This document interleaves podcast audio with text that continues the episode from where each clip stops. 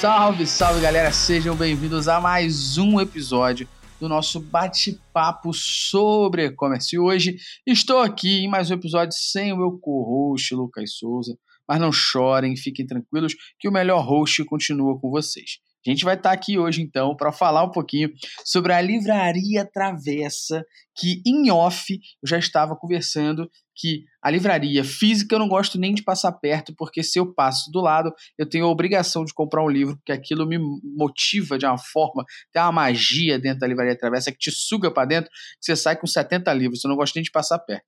E para ajudar a gente a entender um pouco dessa experiência, dessa magia da Travessa, mais para o seu e-commerce. Eu estou aqui com o Michel. Seja muito bem-vindo, Michel. Se apresenta para a galera aí. Pô, salve, salve aí. Obrigado pela apresentação, obrigado pelo convite. Uma honra estar aqui participando desse podcast. Eu trabalho há 13 anos na Livraria da Travessa. Comecei como analista de sistemas, né? Comecei dando suporte aos sistemas legados que tinham dentro da empresa e, consequentemente, comecei a desenvolver o e-commerce da Travessa. A partir desse momento, o e-commerce não é o que a gente tem hoje em dia. A gente era uma das.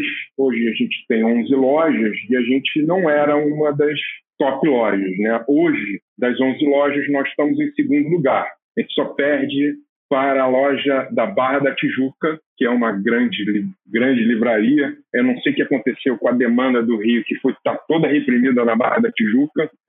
eu sou formado, eu tenho um background mais técnico, né? Eu sou engenheiro de software, né? Eu trabalho desenvolvendo, né? E também fazendo o gerenciamento e a manutenção do site. Eu faço toda a parte de cadastramento, de integração, né? Com as mídias, com Google, Facebook, com Instagram, faço todo esse, esse know-how todo, né? toda essa logística toda das lojas físicas para o site. Né? Então, é mais ou menos isso. Legal, cara, legal. A gente que agradece aqui você por, por trocar essa ideia com a gente e a Travessa por ter te liberado. E, inclusive, antes de eu fazer a primeira pergunta aqui, cara, é, na, sua, na sua fala, surgiram duas dúvidas muito rápidas aqui. Uma, só, só fala para a galera aí o, o, seu cargo hoje, a sua função dentro, dentro da Travessa também, para a galera entender que você entrou lá como analista de sistema e onde você está hoje, para a galera entender a, a, evolução que esse mercado permite. Bom, entrei como analista de, de sistemas, né? E hoje em dia eu estou gerenciando o site da Travessa, né? Toda a parte do e-commerce, também trago novos projetos, novas parcerias, eu também tenho esse trigger, né, de poder fechar negócios, né. Então, é, como eu falei anteriormente, antes de começar o podcast, eu tenho um perfil de gestão né? consigo lidar bem com as pessoas, liderar pessoas, e tenho essa facilidade de pegar o meu, o meu know-how técnico e transferir pra, para as, as partes da travessa. Né? Eu estou sempre integrando as equipes, porque não adianta só você falar do digital, né? ou só cuidar do site. Existe toda uma uma estrutura que compõe né, a parte comercial, a parte de marketing, a parte de compras, a parte de atendimento. É, é isso que eu falo, cara, e a gente fala isso o tempo todo aqui no bate-papo. Michel, e-commerce não é marketing digital.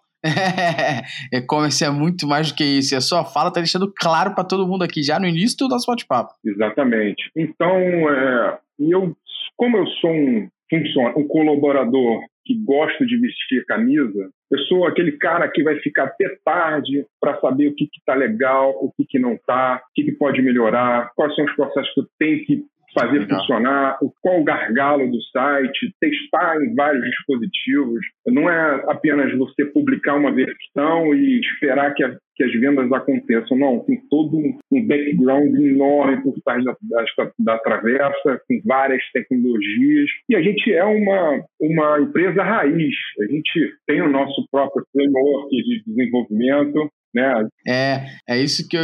É, essa era a minha segunda curiosidade. Vocês têm o próprio. Hoje o site de vocês em, é, em uma plataforma desenvolvida por vocês, né? Exatamente. Então a gente tem uma equipe de desenvolvimento, a gente tem uma equipe de DBA, a gente tem uma equipe de suporte, a gente tem uma equipe de, é, de marketing, de comercial, a gente tem os nossos servidores, quer dizer, eu também, como gerente, eu tenho que olhar os servidores, ver eles, como é que eles estão, se tem HD estourando, é, como é que estão os IOs, como é que estão os acessos. Eu, volta e meia eu tenho que olhar os logs de servidores porque eles têm muita tráfego vindo de fora, então a gente tem que fechar esse, esse, esse mundo, porque tem várias ferramentas rodando ali e consumindo nossos dados, né? E qual a nossa, a nossa riqueza, né? São as informações, nossos dados que estão ali, nossos preços. Então, a gente está sempre conferindo os IPs que estão indo lá e a gente está travando, a gente não deixa. Volta e meia tem cliente ligando aqui falando assim, olha, eu não estou conseguindo acessar o site.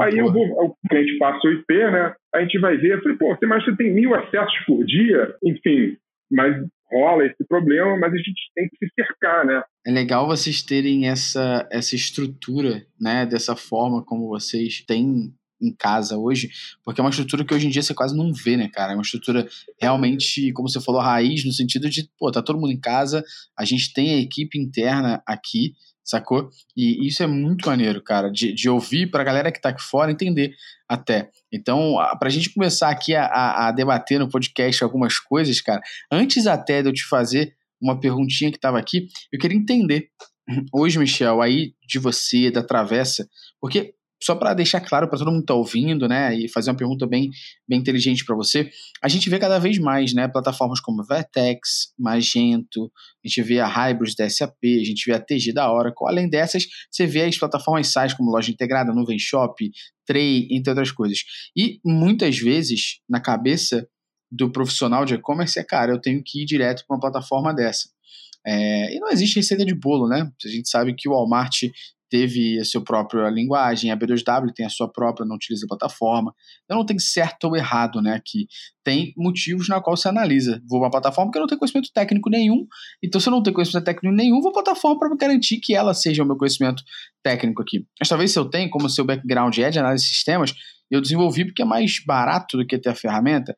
Eu queria entender um pouco a decisão da Travessa, vide essas evoluções que o e-commerce teve no sentido de plataformas, de o que, que a Travessa analisou e falou: não, a gente continua com o nosso site aqui, desenvolvido por nós, nossa plataforma, nossa forma, nossa linguagem, nossa maneira, e eu não vou migrar para as plataformas porque a gente tem tudo pronto aqui rodando muito bem. O que acontece? A Travessa, como eu falei, é uma empresa muito conservadora. Né? E a gente tem um grande legado de sistemas e bancos de dados. Então você imagina, são 10 lojas, são 10 servidores e tem todas essas replicações para serem feitas. Nosso estoque é integrado, nosso CD também é integrado. Então, você imagina a complexidade de você pegar nosso servidor central, que é a nossa base de tudo, e integrar com uma loja dessa, uma Vetex, uma Oracle, ou até uma Shopify. Eu não sei se elas vão conseguir suprir essa demanda que a gente tem, porque os livros, eu não sei se você conhece muito do mercado editorial, né? São, lógico que o e-commerce existem várias plataformas, são robustas, mas a quantidade de processamento que a gente faz é enorme. Por exemplo, a gente tem, eu fui dar um, fiz um select no banco aqui, a gente tem mais de um bilhão de SKUs ativos, entendeu? Então isso é surreal. É, isso é surreal. Então e a gente vende o que a gente não tem também, né? Porque a gente fez uma integração com as editoras e desenvolveu um sistema de inteligência que a gente consegue identifica e analisa até onde a gente pode fazer um pedido para determinada editora, porque tem umas flags que a gente ativa, principalmente para o site, porque imagina a experiência do cliente eu digo para o cliente que ele vai comprar um livro e eu vou entregar ele em três dias, eu não tenho esse estoque. Mas eu conto com a editora que vai me entregar em dois dias, eu vou empacotar isso e vou entregar ele em um.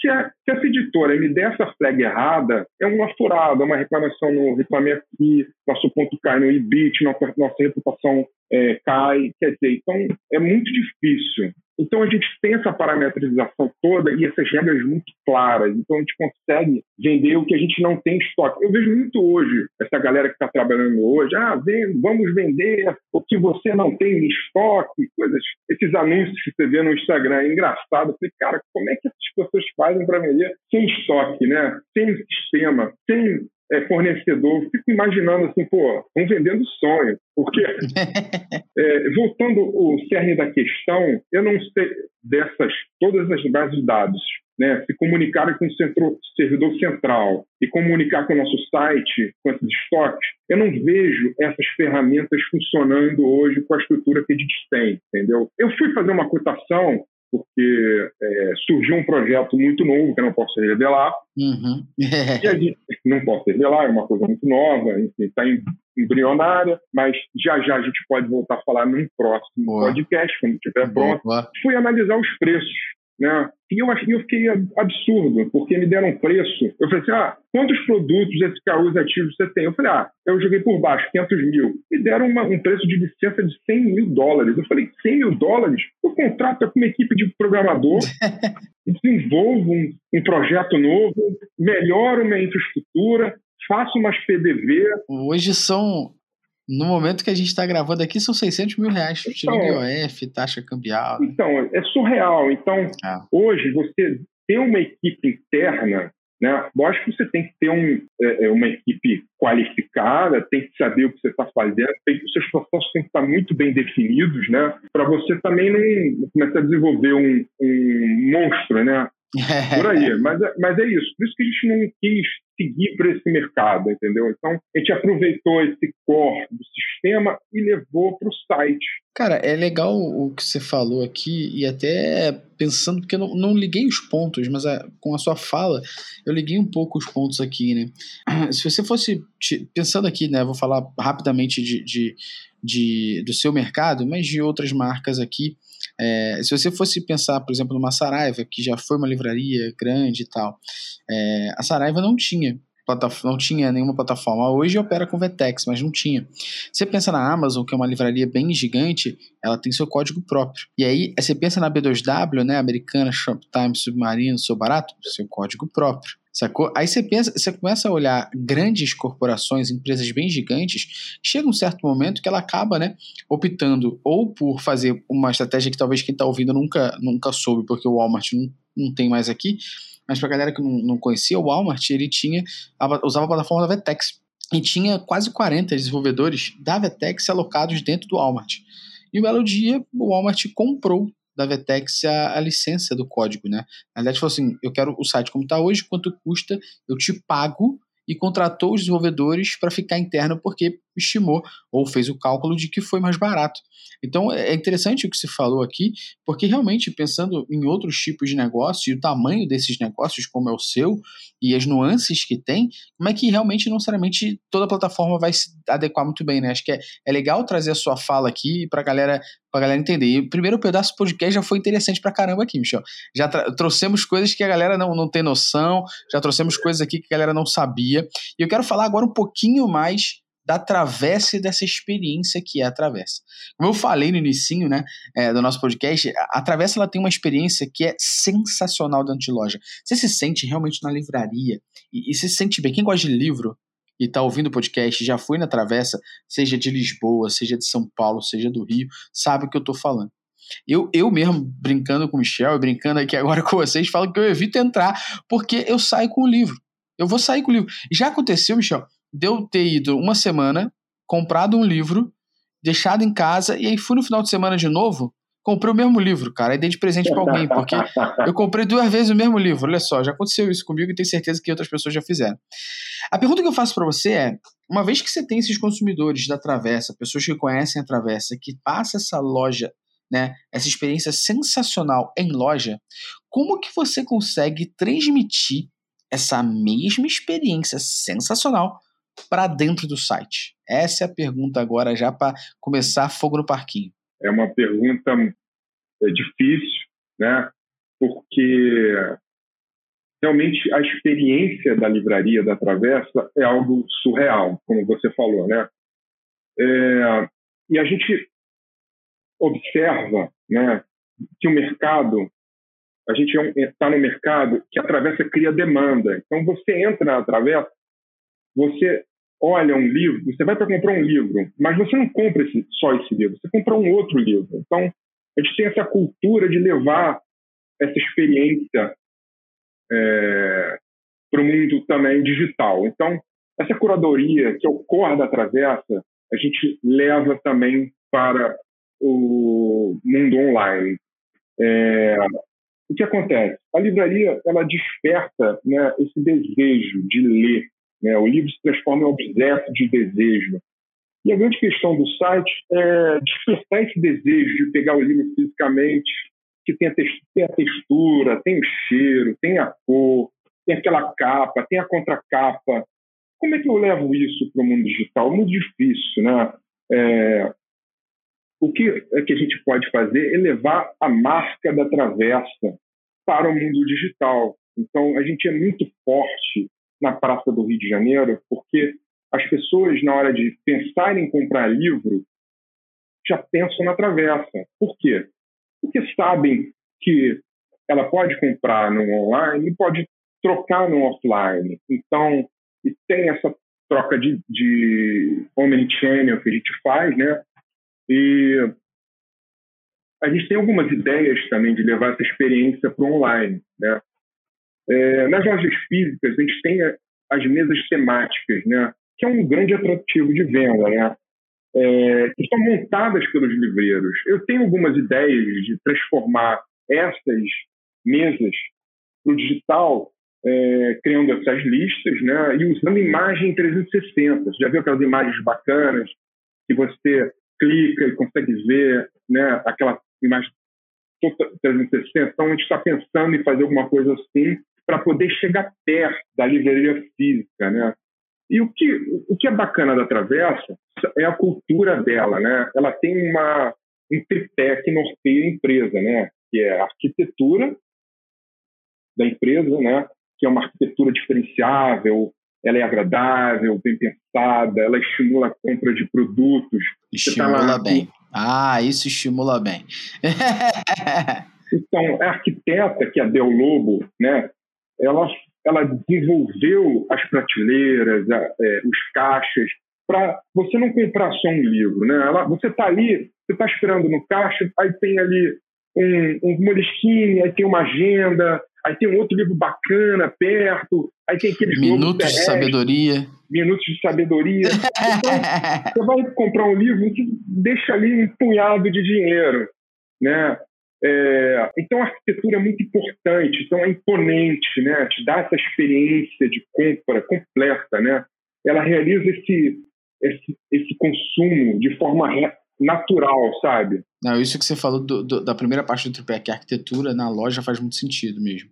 É, é bem legal. É, bem legal. Tem o acervo, né? Que eu falei do tripé, né? Que é a arquitetura e o acervo. O acervo, cara, o acervo, a gente consome várias APIs hoje, né? Que são automatizadas. Então, todos os nossos metadados vêm de APIs.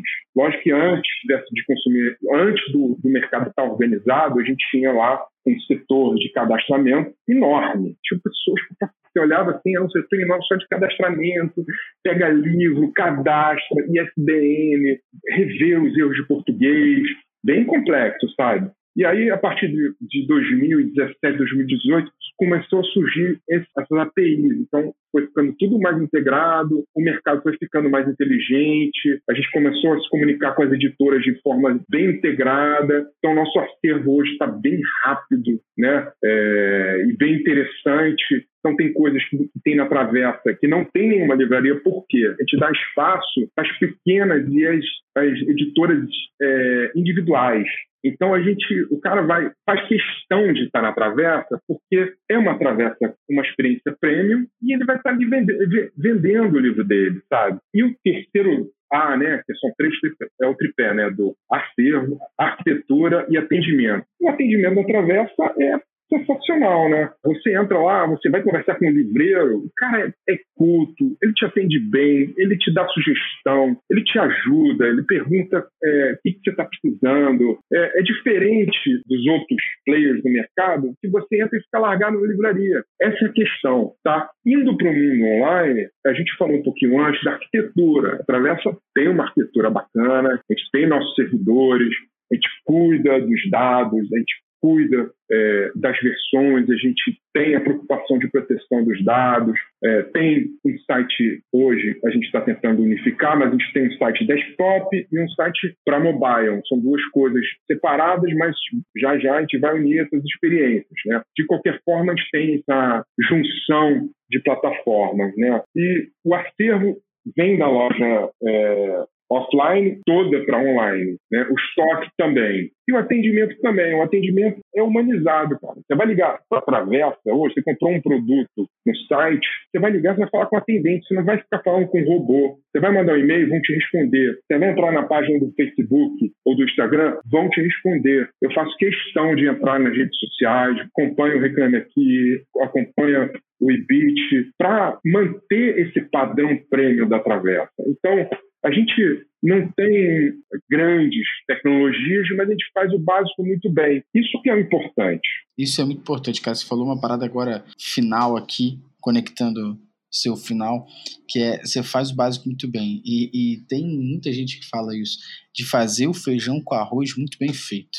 E depois você ir arrumando. Muitas vezes as pessoas querem já ficar desesperadas com evoluções surreais e não tem noção de que o feijão com arroz não está sendo bem feito, né? Aquele prato básico da população brasileira para não deixar ninguém morrer de fome, isso você não transmite uau. Mas você quer fazer um monte de coisa e você faz um monte de coisa ao mesmo tempo, né? É, existem frases célebres aí de que o, o, a diferença de um especialista para o generalista, em muitas ocasiões, quando você contrata o generalista para fazer o trabalho de especialista, e deixando bem claro para todo mundo aqui, tá? Eu sou generalista em muita coisa, mas sou especialista em analytics. Então, se você chega para mim e fala, me contrata para fazer um trabalho de Facebook Ads, não, eu não vou fazer. Me contrata para fazer um trabalho de, de e-mail marketing? Não, não vou fazer. Me contrata para fazer um trabalho de plataforma de e-commerce? Não, não vou fazer. Vou fazer um trabalho de analytics. Então, quando você contrata muitas vezes generalistas para fazer trabalho de especialistas, a diferença de um para o outro é que um faz uma coisa muito bem e o outro faz tudo muito mal, né? É verdade. então, então é, é, muito legal você falar essa questão do feijão com arroz muito bem feito para começar a evoluir. E, e, em cima dessa sua frase que eu gostei muito, destaco aqui, é, eu quero perguntar para você sobre planejamento, cara. E é uma coisa que a gente conversa muito aqui, né, dentro do bate-papo, sobre planejamento comercial, porque para a gente é algo essencial para qualquer e-commerce e a gente vai bater nessa tecla até a gente começar na vivência do mercado, na experiência que a gente tem aqui de dia a dia do mercado, a gente começar a ver que isso não acontece mais. Mas hoje em dia, o planejamento comercial entre marketing e comercial, planejamento comercial que envolva os dois, não existe uma sincronia muito bem feita em diversos lugares. Você de fato vê que marketing e comercial não se conversam, não se falam. E aí, a minha pergunta para você aqui é: como é que você consegue unir hoje como gestor da Travessa o teu marketing, o teu comercial, para você conseguir ter cobertura de estoque, para você conseguir ter produtos e ao mesmo tempo, além dessa cobertura de estoque produtos, né, para você vender, você também consiga fazer com que o marketing faça anúncios e explore a venda dos seus SKUs como um todo. Porque a verdade que acontece, e eu sou um cara que veio de marketing, é que se eu trabalho na Livraria Travessa e eu sei que acabou de sair o Blu-ray do, do filme do Coringa e eu não tenho nenhuma meta atrelada a vender o livro novo de um cara lá, eu só vou anunciar e vou fazer e-mail, vou destacar em banner o DVD do Coringa, porque a minha meta é atrelada ao dinheiro, não ao produto.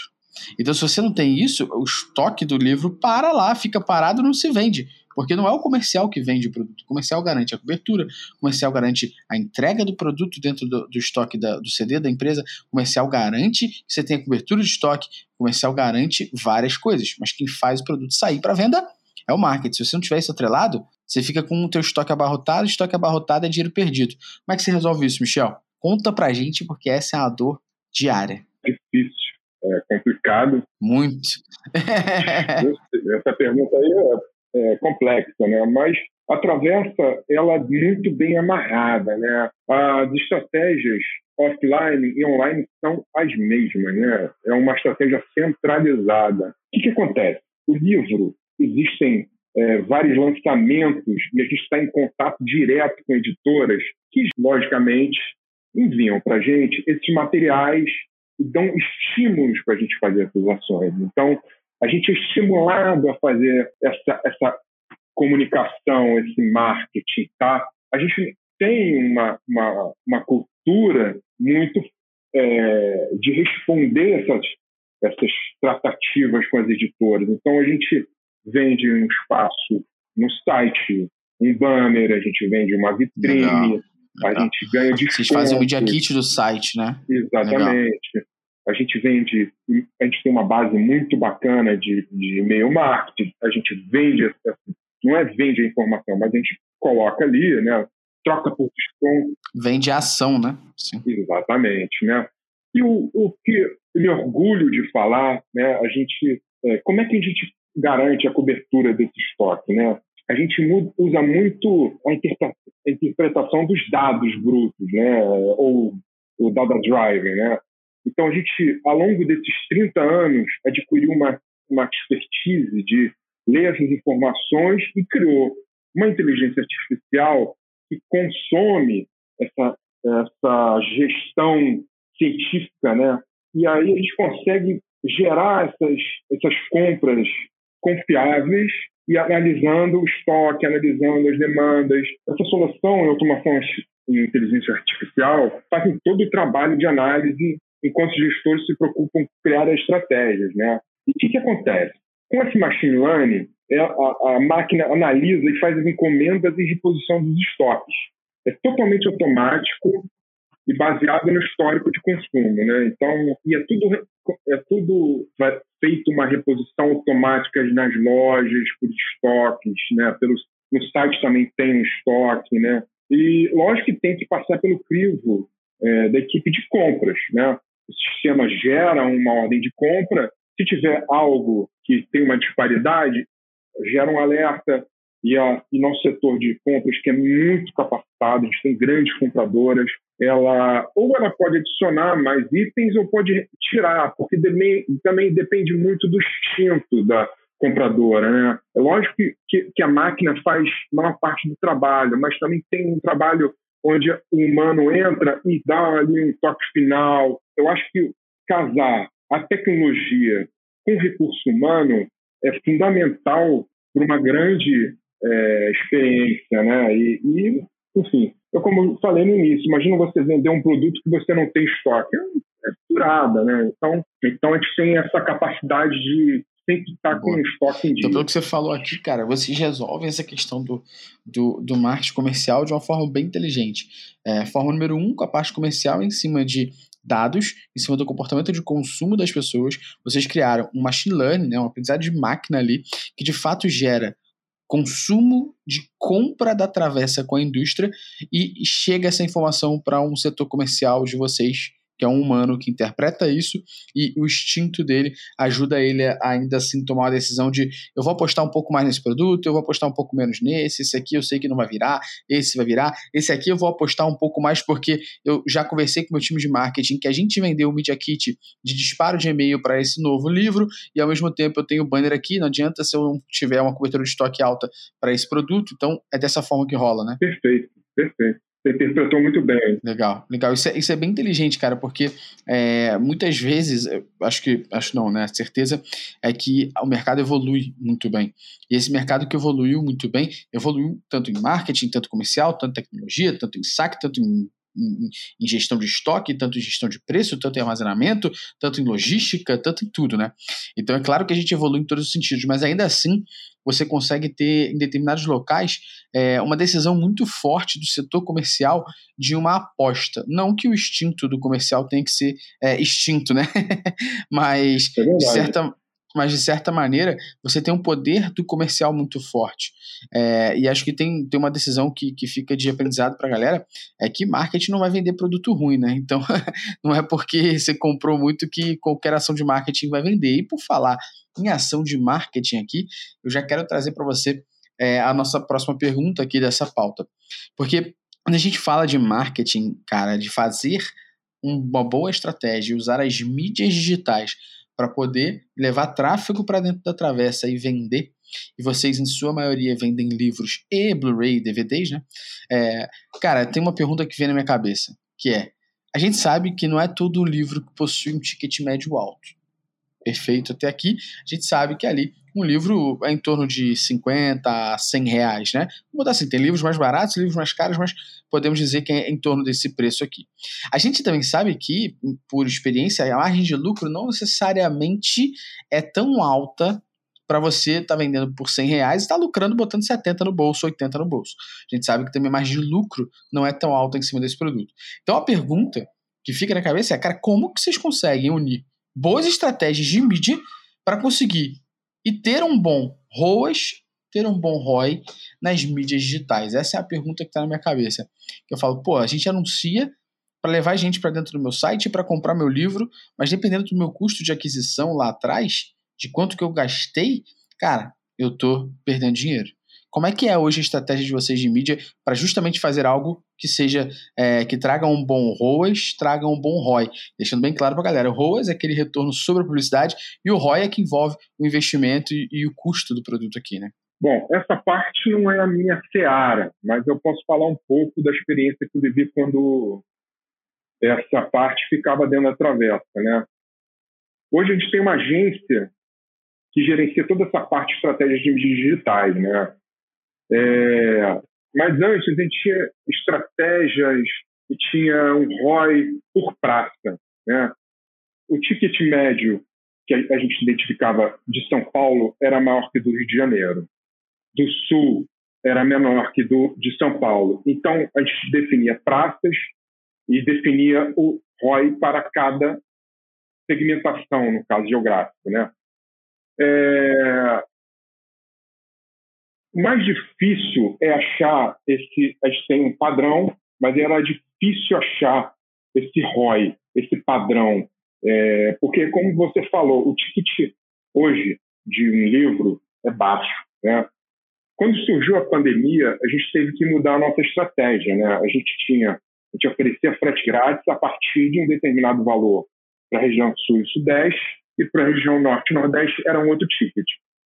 Como, como tudo é, mudou, tudo fechou, as fronteiras foram se fechando, os regionais, a gente definiu uma estratégia de fazer frete grátis para todo o Rio de Janeiro e Niterói.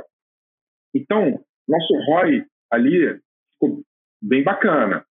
Né? A gente conseguiu ter um retorno bem interessante, porque a gente não conseguia, a gente não tinha concorrência, né? porque a gente tinha, a gente tinha o produto, tinha preço e tinha prazo. Né? Mas, em compensação, a gente perdeu muito em São Paulo, perdendo muito no Sul, porque a gente tá, depende muito da logística, né? Você cortou, então, né, o benefício para esses lugares e deixou um benefício maior para um determinado, né? Então você caiu nos outros, mas aumentou em um, né? Exatamente. E hoje, o que, que essa agência está fazendo? Vou falar assim por alto. Ela ativou a inteligência artificial do Google. Ela controla o ROAS através de um, é, de um valor e aí o Google fica gerenciando automaticamente esse padrão. Então, hoje está automatizado. A gente tem, lógico, as campanhas de remarketing, a gente tem as campanhas é, de Facebook Ads, mas são todas automatizadas e quem toma conta é uma agência terceira. Quem fica mais cuidando dessa, quem cuida mais dessa parte é a diretoria com essa agência. Então eu não, não tenho muito conhecimento e não posso muito opinar sobre essa parte. Legal, mas, mas de qualquer maneira já trouxe aqui para a gente uma boa noção é, de como é feito hoje, e, e, foi legal no que você falou. Você falou de novo aqui, né, de automatizações de determinadas situações, mas de novo com um ser humano operando por trás e, e sendo responsável por apertar os parafusos em cima da estratégia que, que é feita. Né? Então, quem aperta o botão para falar OK para aqueles dados, para aquela análise, para aquela automação, ainda assim é, tem por trás a estratégia de uma pessoa que analisa e entende se faz sentido. Então, de novo, uma coisa que eu falo muito na minha vida aqui, Michel, você está falando e me dando oportunidade de, de reverberar isso. Eu falo muito na minha vida. Não adianta você trazer a melhor ferramenta possível se por trás dela quem toma a decisão não é a melhor pessoa possível. Então não adianta nada. Ainda somos nós que tomamos decisão por trás das ferramentas. Ainda somos os nós que falamos sim ou não. Ainda somos nós que falamos ok ou decline. Tipo, ainda somos nós que fazemos isso. Então, se você traz a melhor ferramenta, é possível. Mas não tem a melhor equipe possível. Se você investe muito em ferramenta, mas você não investe em equipe, não adianta de nada. Perfeito. Então é uma coisa que eu falo muito e, e você está me deixando a oportunidade de reverberar isso e, e, é, e afirmar mais ainda aqui. cara, e, falando inclusive, é, é, falando inclusive de equipe, aqui, né? Então, nesse sentido, a minha pergunta hoje é como que é organizada a equipe da Travessa. Você já deu um, um spoiler aqui antes, falando que vocês têm uma agência que ajuda vocês com a parte de, de mídias, né? Mas como que é hoje a equipe do e-commerce da Travessa? Como que, essa, como que a empresa se organiza para que analistas, coordenadores, gerentes, de fato consigam, né? Você, seu coordenador, seu gerente, seu diretor, consigam de fato seguir o planejamento pensado por vocês e não ficar só apagando incêndio a toda hora, né? Porque no e-commerce isso é um tanto quanto comum, a gente ficar apagando incêndio a toda hora. Então, como que vocês têm hoje a equipe estruturada, como que ela é hoje para vocês dentro da Travessa e como que vocês conseguem no dia a dia, na semana, no mês, seguir o que vocês, as ações que vocês têm que executar para o planejamento de vocês e não ficar apagando incêndio a cada e-mail que chega de algum problema, a cada coisa que acontece. Porque eu, gosto de deixar essa frase bem clara aqui para todo mundo ouvir. Menos mimimi, mais planejamento. Bom, essa, essa frase aí é interessante. Eu gostei, vou começar a aplicar lá na travessa. Hein? Cara, é uma questão muito importante. Todas as questões que a gente está levantando aqui são de suma importância. Né? Você tem um cerne é, do e-commerce. Né? A parte de, essa parte de gestão de recursos, de processo, de pessoas, não pode ter erro. Né? Então, a gente criou um sistema de dashboard, né? E ali a gente tem essas métricas, né? Onde a gente tem esse planejamento, a gente tem que atingir esse planejamento, né? Caso contrário, a gente fica só apagando incêndio. E como a equipe é enxuta, a gente não pode ficar rodando, tentando rodar atrás do rabo. Então tem que sempre ser proativo, não pode ser reativo, né?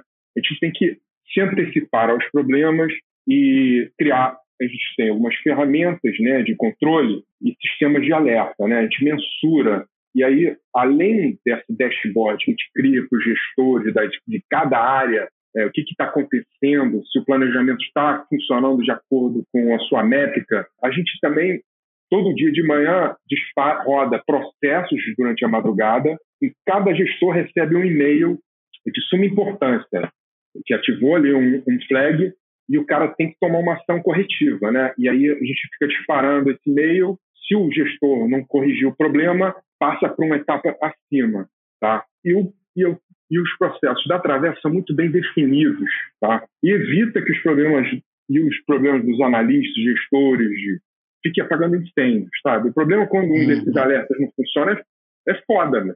Porque Exato.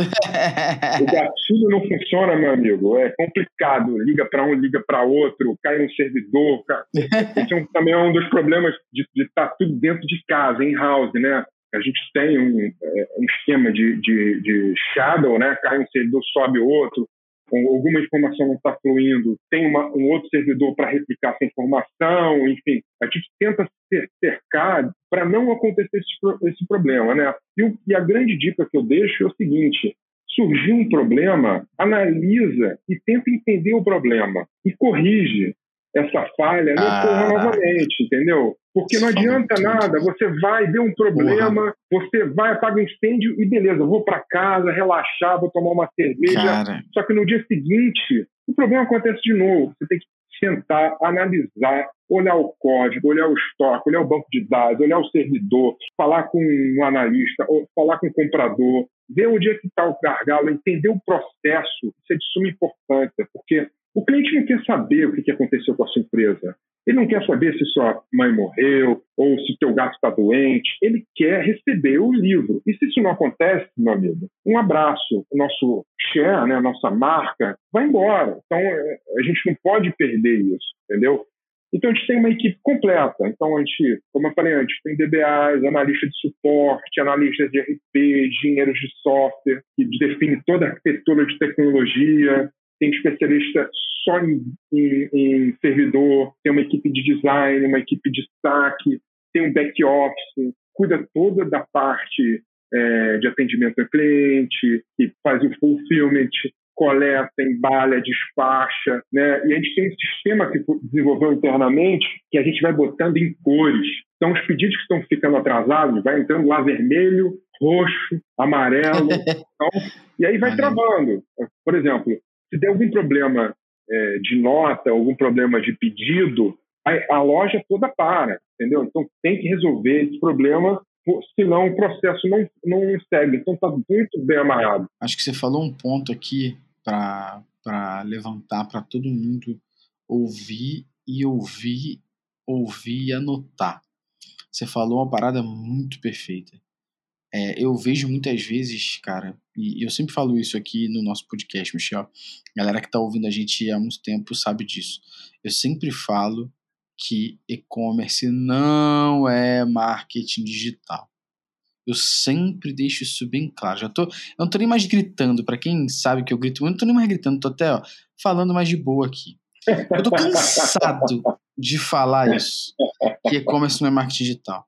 E muitas vezes eu sinto e eu vejo isso, Michel, das pessoas não saberem o porquê estão fazendo aquilo. Então, por que, que eu estou fazendo isso? Não, eu estou fazendo porque mandaram. Cara, não é porque mandaram, você tem que saber o motivo, que talvez o que mandaram você fazer, você talvez já tenha experiência, já tenha vivido, tenha lido, tenha ouvido, tenha visto em algum lugar, outra forma. Se você não souber o porquê você está executando aquilo, porquê você está fazendo isso, porquê, qual o motivo disso, não adianta. Então, o que o Michel falou sobre apagar incêndio e vou embora, não, apaga incêndio, por que que causou aquele incêndio, qual foi o motivo daquela, daquele problema da, da, da, operação ter acontecido, qual foi a resolução e, pelo amor de Santo Cristo, documenta esta merda. Bota em algum lugar com o problema, a solução, a data. E deixa essa porra, faz um glossário, deixa essa, essa visão para vocês aí, ó. Faça um glossário igual a gente tem. A gente tem. Deixa eu só fazer um, um complemento. Por favor, por favor. Falando dessa parte de cobertura, a gente também desenvolveu um, um portal muito interessante, onde as editoras conseguem acompanhar todo o seu estoque. Então, você imagina que uma editora preparou uma edição de 5 mil exemplares. Tá? Então, ela consegue saber exatamente, com login senha, ela entra no sistema da Travessa e consegue acompanhar a venda das, dos livros, saber onde está sendo vendido, qual o PDV, qual loja está performando, qual loja não está performando. Isso é interessante porque dá uma segurança, porque a gente trabalha com estoque consignado. O que é o estoque consignado? Você sabe, né? Eu vou explicar aqui. É, Pode, por favor, mas explica para a galera. O consignado, ele não é propriamente da Travessa, a gente não compra, né? A editora, ela empresta para a Travessa, a Travessa vende, e os exemplares que ela não vendeu, ela devolve para a editora. E qual o grande problema e o grande gargalo do mercado que a Travessa não tem, e isso a gente tem orgulho de falar, que a Travessa não tem problema de consignado. A gente fala dos outros grandes players do Brasil, todos devem tem faturas de consignado. A travessa consegue ser límpida, controla-se tudo com login, com senha. E aí o, o, essa editora pode falar, olha só, é, o meu livro vendeu muito bem na Barra e está parado no centro, na 7 de setembro. Por que você não movimenta o seu estoque da 7 e manda para a Barra? A gente faz isso, a gente pega o telefone e faz essa transferência Maneiro. interna. Maneiro.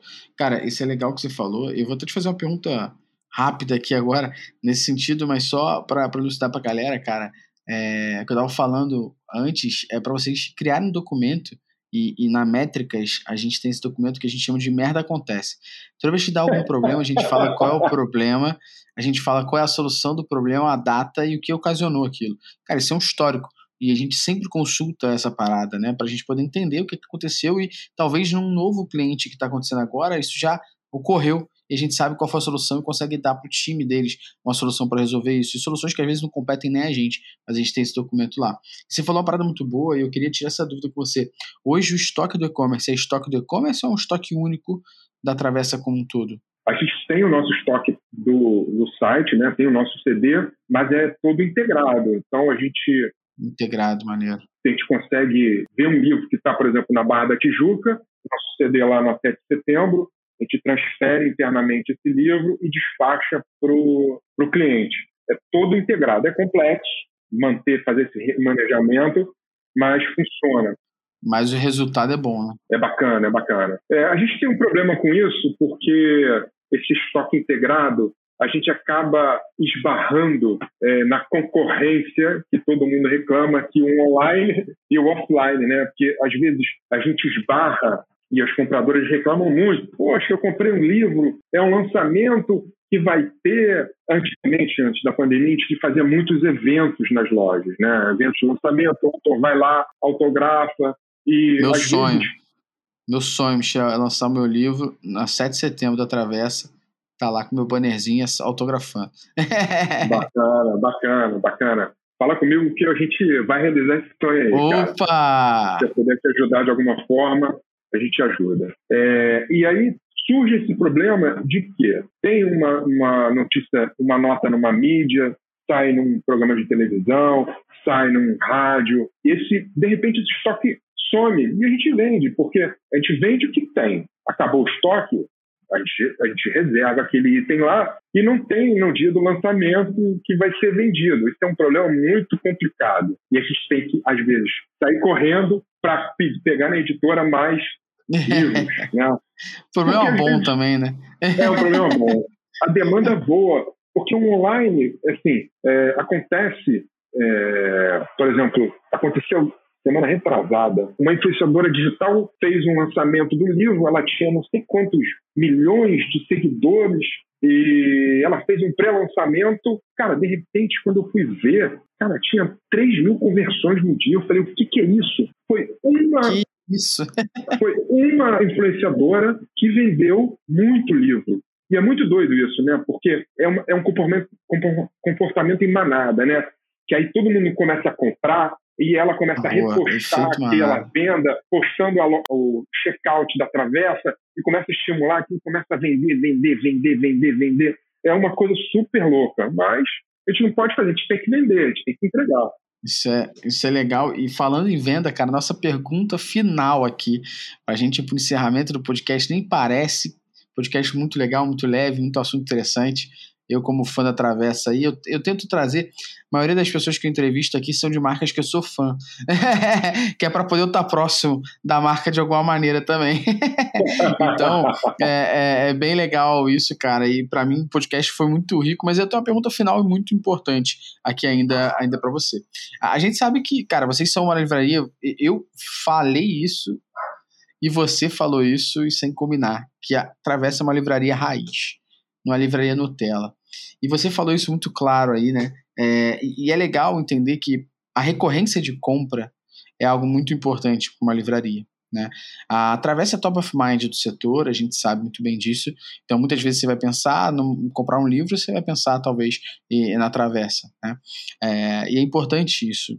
Mas é, é, também importante entender, né, Michel, como que vocês conseguem trabalhar a recorrência de compra para indicar aquele livro que a pessoa tem a chance de gostar baseado em quem ela é? Ou como é que se recomenda um livro que o Gustavo, que lê muito livro de negócios, pode gostar, ou o Gustavo, que lê muito livro de mitologia pode gostar, ou Gustavo Nerd, que lê muito livro nerd, pode gostar.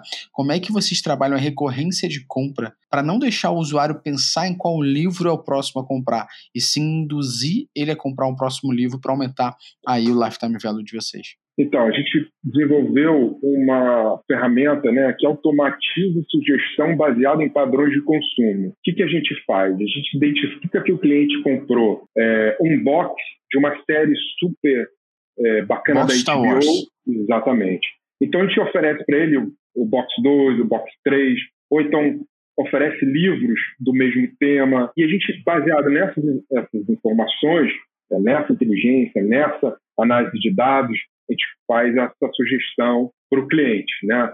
A gente também usa muito o lifetime value, né? Então a gente analisa nossos clientes, vê qual é a recorrência e tenta não ficar bombardeando o cliente. A gente vai falar com ele na hora certa, no momento certo e poder impactar ele, porque a pior coisa que tem é você receber um monte de e-mail, receber um monte de um monte de e-mail. então a gente tenta é restringir essa, essas mídias, tentar fazer com que o cliente procure a travessa, né? E entendendo esse histórico, né, a gente consegue definir esses padrões de consumo e define essas comunicações, né? A gente a, consegue mensurar e convergir os canais também, né? Isso é muito interessante. A gente converge o que, que a gente viu, o que aconteceu. O cliente é um só, né, cara? No, no mundo offline e leva para um online. E do online a gente leva o offline. É o famoso omnichannel que está aí, a gente faz, as bases são integradas, a gente sabe é, quem são os clientes, onde é que ele compra, qual o padrão dele, qual a loja favorita dele, e a gente tem também um programa de pontos que estimula o consumo e a recorrência. Né? Temos é, alguns é, triggers, alguns e-mails que disparam avisando para ele, ó, oh, Gustavo, ó, você está com os pontos para vencer do Travessa Leve, use, senão vai vencer. Então, acaba estimulando o cliente a comprar mais, dando desconto para ele, gerando benefícios. Né? Também temos os clientes que são os heavy users, né? que é aquele cara que, tipo você, compra no offline e vai no online. Então, esses caras, a gente tem o nosso pote de ouro. Então, a gente, a gente trata ele é, da maior, melhor maneira Eu acho que esses caras merecem um mimo, viu, Michel? Depois eu te mando meu endereço. Fechadíssimo. Quem sabe a gente inventa uma nova experiência do cliente. É, boa, boa. Boa, boa. cara, Michel, porra, só tenho a agradecer você e a Travessa, cara, aqui por esse, por esse bate-papo incrível de verdade. É muito legal entender como atravessa essa livraria aí que muita gente conhece, livraria com, com, com, com loja em Lisboa, Rio, São Paulo, livraria raiz faz e toca o seu e-commerce, inclusive como essa digitalização também atua nas outras frentes da, da empresa, inclusive nas lojas físicas. Cara, só tenho te agradecer por essa aula sobre o mercado de livros e entender mais a experiência da Travessa e como que é no dia a dia de vocês aí. Obrigado demais, cara. Pô, eu que agradeço, foi uma experiência nova para mim, nunca fiz um podcast. Opa, estreia! então, estreia. E eu que agradeço a oportunidade, aprendi muito também é, com você, foi bom saber a tua experiência também. Obrigado. A gente que agradece. Você que está ouvindo aqui, a gente até agora, muitíssimo obrigado por, pela sua audiência nesse episódio. Não esqueça, se você tiver no nosso site, tem lá episódios da primeira temporada, da segunda temporada. Se junte aos mais de 15 mil ouvintes dos outros episódios. Vai lá, dá essa moral para nós, por favor, viu? Ouve os outros. Se você está no nosso site, se você está no Spotify, Google Podcast, Apple Podcast, desce aí, ó, e vai dando play, que tem episódios maravilhosos, tá? Ouça que assim como esse aqui da Travessa pode te ajudar e fazer muito sentido para você. E, por último, você que me ouviu até agora, não inveje, tá? Não é porque eu vou ganhar um mimo da Travessa que você não pode ganhar. Você pode, basta ser reviews e comprar online e também na loja. então, com isso, eu encerro e agradeço. Valeu!